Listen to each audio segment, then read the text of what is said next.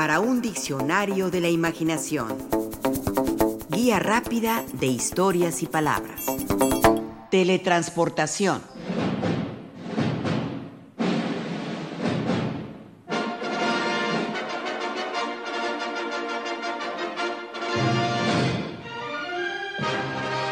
En La Mosca, un cuento del escritor franco-británico George Langeland, llevado al cine en dos ocasiones, una en 1958 y la otra en 1986, esta última con David Cronenberg como director, nos cuenta la historia de Bob Browning, un científico interesado en el tema de la teletransportación, es decir, del proceso de mover objetos o partículas de un lugar a otro de manera instantánea. Hasta ese momento la ciencia solo había conseguido transmitir a través del espacio el sonido y la imagen, gracias a la radio y la televisión, pero Bob aseguraba haber encontrado el medio de transmitir la propia materia. Emocionado, a la primera que comunica su éxito es a Anne, su esposa, a quien lleva a su laboratorio para atestiguar ese milagro de la ciencia.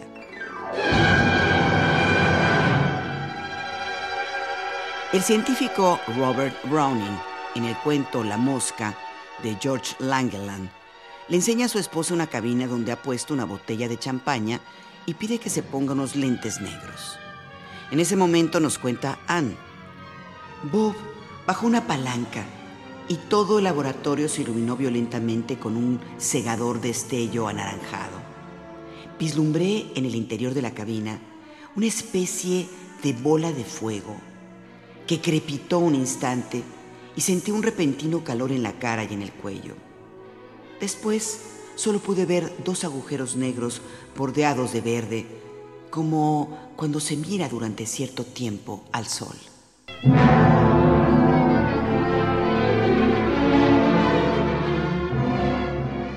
La botella de champaña ha desaparecido. Bob la conduce hasta otra habitación donde hay otra cabina idéntica. ¿Y qué encuentra ahí? Claro, la botella de champaña. La botella se ha desintegrado. Ha pasado la pared de una habitación a otra y ha vuelto a integrarse. Descorchan la botella y la beben.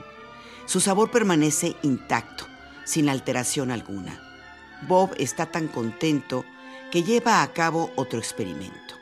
Pone en su cabina a un conejillo de indias lo desintegra y vuelve a aparecer vivito y coleando en la otra habitación. Todo un éxito. Robert Browning ha demostrado que la teletransportación es posible.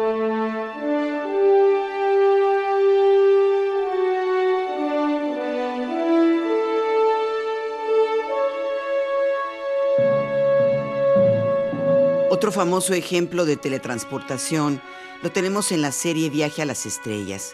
Su creador, Gene Roddenberry, cayó en la cuenta que hacer despegar y aterrizar la nave Enterprise en cada planeta sería muy costoso en términos de producción, por lo que se le ocurrió otra idea.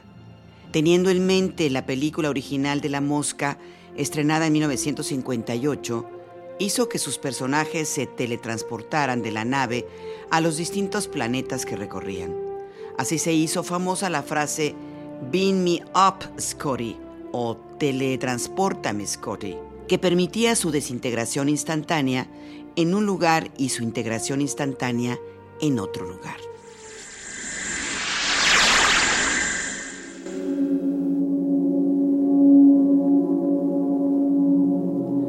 La mosca y viaje a las estrellas son dos grandes ejemplos de teletransportación pero en la imaginación, la literatura, la tele, la ciencia ficción.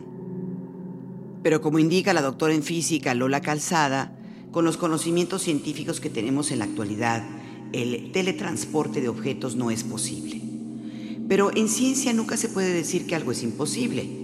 En el siglo XIX, nadie pensaba que se podría tener un hijo a partir de la fecundación de un óvulo y un espermatozoide en un laboratorio. Así que es probable que en algún momento se puedan teletransportar personas, aunque estoy segura de que yo no lo veré. Para poder teletransportar un objeto inanimado, habría que desintegrar totalmente ese objeto, es decir, romper sus átomos, sus moléculas, etcétera, etcétera, y todo ello se movería, llegaría a otro lugar y se volvería a recomponer en su destino. Es seguro que cuando se haga realidad el teletransporte, se comenzará con objetos inanimados porque si hablamos de seres vivos, la complejidad es todavía mayor. La cuestión es que los seres vivos, sobre todo las personas, no solo estamos formados por átomos, etc. Nosotros tenemos un cerebro y en el cerebro existen una serie de conexiones, recuerdos, pensamientos o sentimientos. Es decir, tenemos una actividad bastante diferente de una piedra o una taza. Por lo tanto, deshacer un organismo vivo y que la recomposición de ese individuo dé lugar a ese mismo ser con sus mismas conexiones cerebrales me parece muy complicado.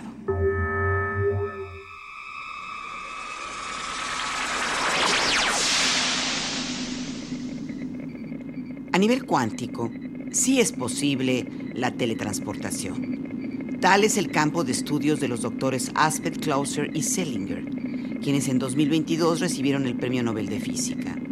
Sus experimentos con fotones entrelazados demostraron que en ese campo tan misterioso y elusivo de la mecánica cuántica es viable intercambiar información entre partículas elementales que no han estado juntas mediante algo que nos parece cercano a la teletransportación. Así como lo explica la divulgadora de la ciencia, Gabriela Frías Villegas. Si dos partículas entrelazadas viajan en direcciones opuestas y una de ellas se encuentra con una tercera partícula, de modo que se entrelaza con la segunda, la tercera partícula pierde sus propiedades y éstas se transfieren a la primera partícula. Esto se conoce como teletransportación cuántica.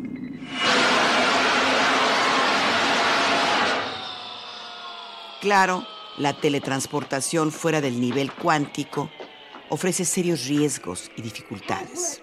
Un ejemplo lo tenemos en el cuento La mosca de George Langeland. Bob, el científico protagonista de esta historia, ha conseguido lo impensable. Se ha teletransportado a sí mismo.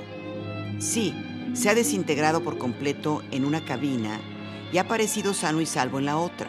Todo un éxito pero en su segundo intento no se ha dado cuenta que una mosca ha entrado a la cabina. Así, al teletransportarse, ha sucedido una verdadera desgracia. Bob se ha reintegrado, sí, pero con un brazo y la cabeza de mosca a escala humana. La mosca, a su vez, se ha reintegrado con la cabeza y brazo de Bob, en diminuto. Le llama la mosca de cabeza blanca. Debe buscarla para volver a hacer el experimento en la cabina y ver si puede reintegrar su aspecto normal. No lo logra. La mosca ha desaparecido. En su desesperación, decide suicidarse con el apoyo de su esposa. Pone la cabeza y el brazo debajo de una máquina que aplasta materiales para medir su resistencia y muere. Todo debido al sueño de la teletransportación.